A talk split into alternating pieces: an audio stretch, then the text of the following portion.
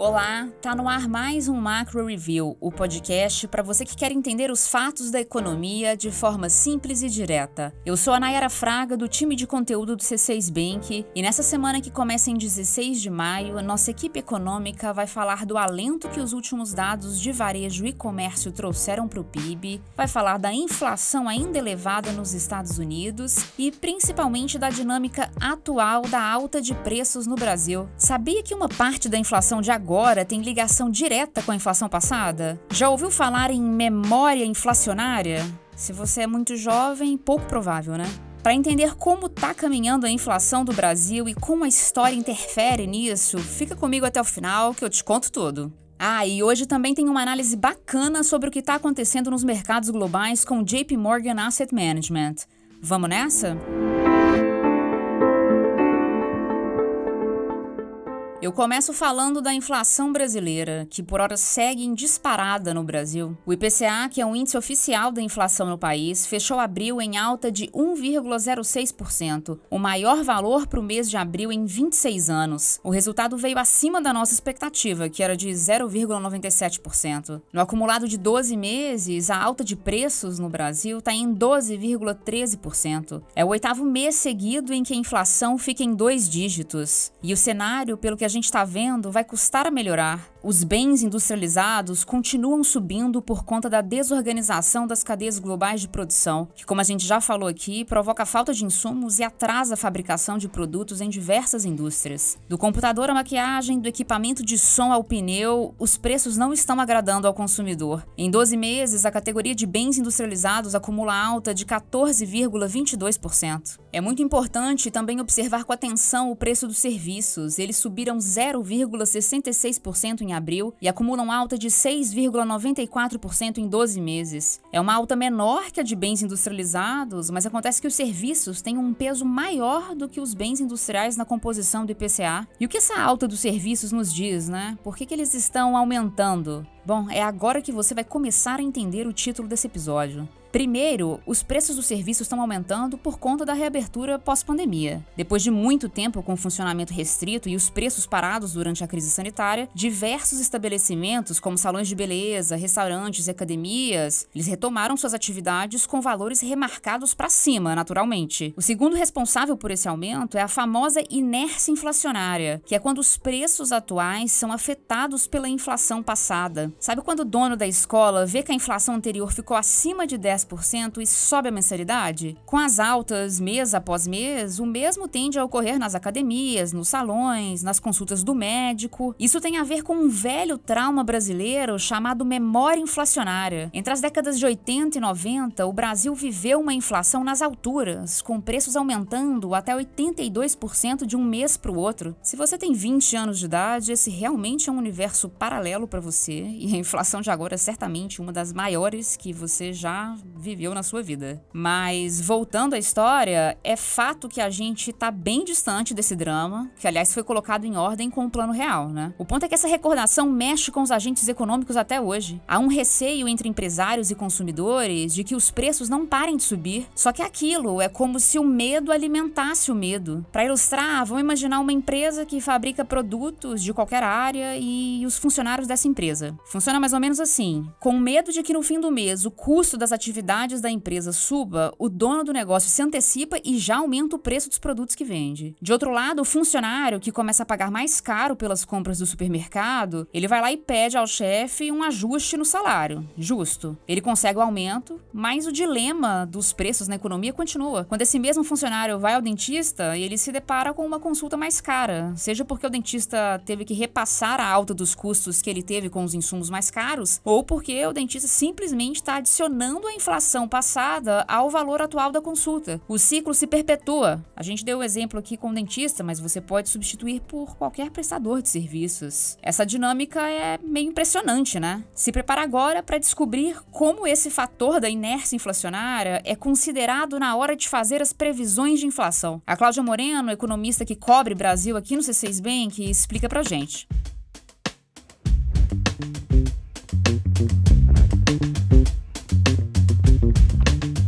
É, Nayara, o cenário não está nada fácil. O IPCA de abril reforça que a inflação está disseminada na economia. Ela está de fato espalhada por diversas categorias e vai ser difícil trazê-la de volta para baixo. Por quê? Falando de uma forma bem simplificada, a inflação se forma com base em duas coisas: na meta de inflação que o Banco Central persegue, e em outra coisa que é simples, mas que pode soar até estranha para quem analisa isso pela primeira vez: a inflação passada. É isso, a inflação dos meses anteriores ou do ano anterior interfere na inflação que está por vir. Quando a inflação atinge 10 ou 12%, como é o caso de agora, os contratos que são indexados formal ou informalmente pela inflação, como aluguéis ou a mensalidade da escola, eles são reajustados. E esse é um exemplo que gera a inércia inflacionária que você mencionou. Agora, é interessante a gente pensar no peso da inércia na composição da inflação. Fazendo uma conta rápida aqui, a gente pode considerar que a inércia responde por algo como um terço da inflação. Os outros dois terços estão ancorados na meta do Banco Central, na expectativa que os agentes econômicos têm de que o BC vai atuar para trazer a inflação na meta. Ou seja, se a inflação vai fechar 2022 em 8,4%, que é a nossa projeção, só a inércia para o ano seguinte seria de 2,8%, o que é bastante coisa. Isso somado à parcela referente à meta resulta numa inflação perto de 5% para 2023. A gente sabe que tem muitos outros fatores que estão em jogo, né? Dólar em alta, ambiente global inflacionário, juros subindo no Brasil, desemprego em patamar elevado. Tem risco para os dois lados, para jogar a inflação tanto para cima quanto para baixo. Mas independentemente disso, é sobretudo por conta da inércia inflacionária que a gente acha que a inflação ainda vai ser alta no ano que vem. A previsão do nosso time de economia para a inflação de 2023 é de 5,2%.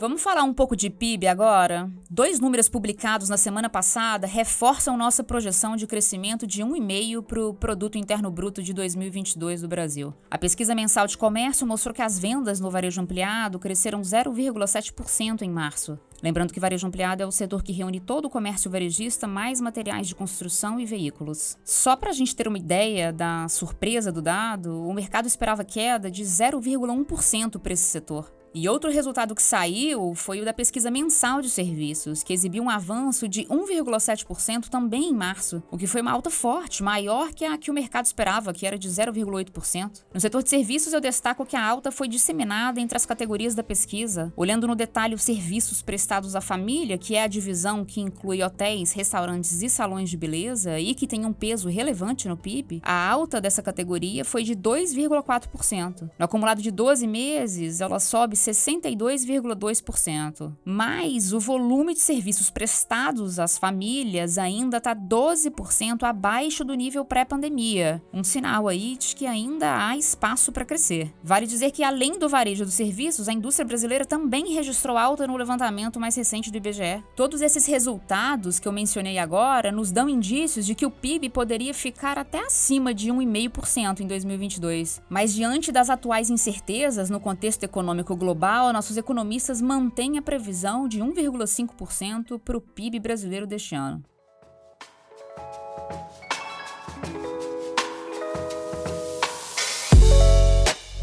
Saindo do Brasil e indo para os Estados Unidos, a notícia é de desaceleração da inflação. Depois de subir 1,2% em março, o índice de preços ao consumidor, o CPI na sigla em inglês, cresceu 0,3% em abril. O avanço foi mais moderado, principalmente por conta da queda no preço da energia. Só a gasolina caiu 6,1%, mas isso depois de saltar 18,3% entre fevereiro e março. É um certo alívio esse ritmo de crescimento da inflação menos acelerado nos Estados Estados Unidos, mas não dá para comemorar. No acumulado de 12 meses, o CPI está em 8,3%, que é um patamar ainda bem elevado. E não dá para analisar inflação sem olhar de perto o núcleo da inflação, que é o que mais importa. O núcleo, que exclui alimentos e energia, que são categorias mais voláteis, ele subiu 0,6% em abril e acumula alta de 6,2% nos últimos 12 meses. É bastante coisa. Frear a inflação nos Estados Unidos não está sendo uma tarefa simples. Não é à toa que o Fed, o Banco Central dos Estados Unidos começou a se movimentar de forma mais agressiva agora, um passo, aliás, considerado tardio por muitos analistas. O Fed adicionou meio ponto percentual aos juros recentemente, o que representou o maior aumento desde o ano 2000. A taxa atual está entre 0,75% e 1%.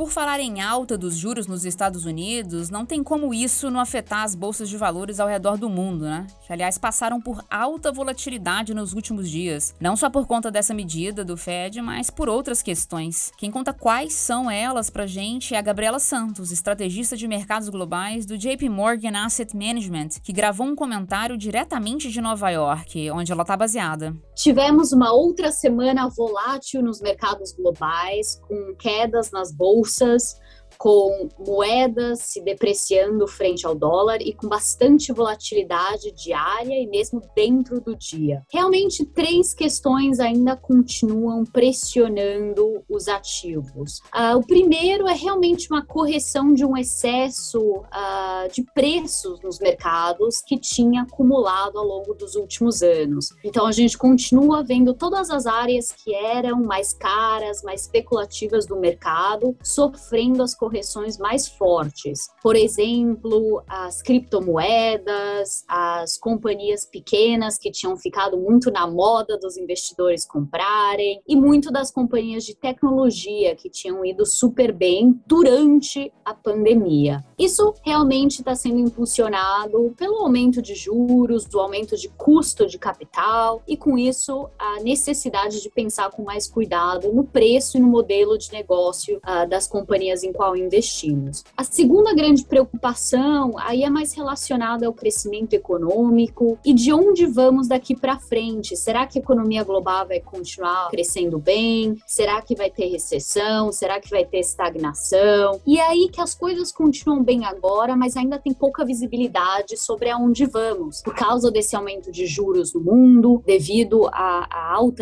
à inflação, por causa do aumento dos preços das matérias-primas relacionados à guerra da Ucrânia, preços ainda continuam elevados, e relacionado à volta de confinamentos na China por causa de sua estratégia zero à pandemia, que continua ainda por mais uma semana. A grande notícia uh, da semana passada foi realmente uh, ao redor dessa preocupação relacionada aos juros devido à inflação alta. Vimos a inflação americana em abril desacelerando um pouco versus março, ano contra ano, com a inflação cheia 8,3%, um pouquinho menos dos 8,5% de março, e o núcleo da, da inflação desacelerando para 6,2% versus 6,5%. Porém, os aumentos mensais ainda continuam elevados por causa dos preços de alimentos, serviços e especialmente os preços de aluguel. Com isso, é possível que tocamos um pico na inflação, porém, ela está desacelerando bem devagar. Precisamos esperar mais mais alguns meses para ver se vemos uma desaceleração mais importante. E isso deveria eventualmente acalmar as preocupações sobre aumento de juros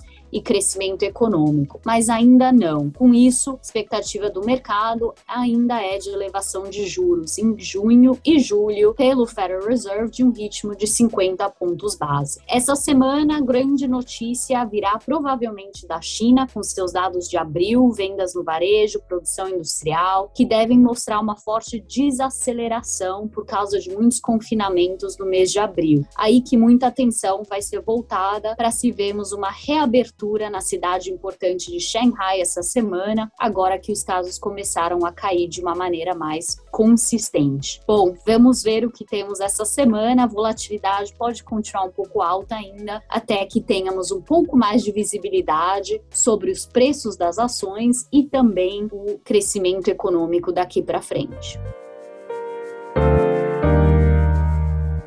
Hora de agenda. Agora eu compartilho alguns dos dados que os nossos economistas vão acompanhar na semana. O Banco Central divulga nesta segunda-feira os dados do setor público consolidado de março. A gente espera um resultado primário positivo, em linha com o nosso cenário de um superávit de 0,5% do PIB para esse ano. No dia 17, na terça, o Departamento de Comércio americano publica os dados de vendas no varejo de abril. A gente espera que os números continuem fortes no varejo dos Estados Unidos. Isso em razão dos estímulos dados anteriormente, que acabam mantendo a demanda aquecida por lá. E no dia 19, na quinta, a Associação Nacional de Corretores de Imóveis dos Estados Unidos publica os dados de abril relacionados a vendas de casas usadas, um dado sempre importante de acompanhar. A expectativa em relação ao mercado imobiliário americano ano é de que as vendas desacelerem depois de terem se mantido fortes desde meados de 2020. Mas mesmo com a desaceleração, o setor continua aquecido e os preços das casas seguem altos. Bom, é isso, eu vou ficando por aqui. Espero que o episódio de hoje tenha ajudado você a entender um pouco melhor os fatos econômicos do Brasil e do mundo. Quem faz parte da equipe econômica do C6 Bank são o Felipe Sales, a Cláudia Moreno, a Cláudia Rodrigues,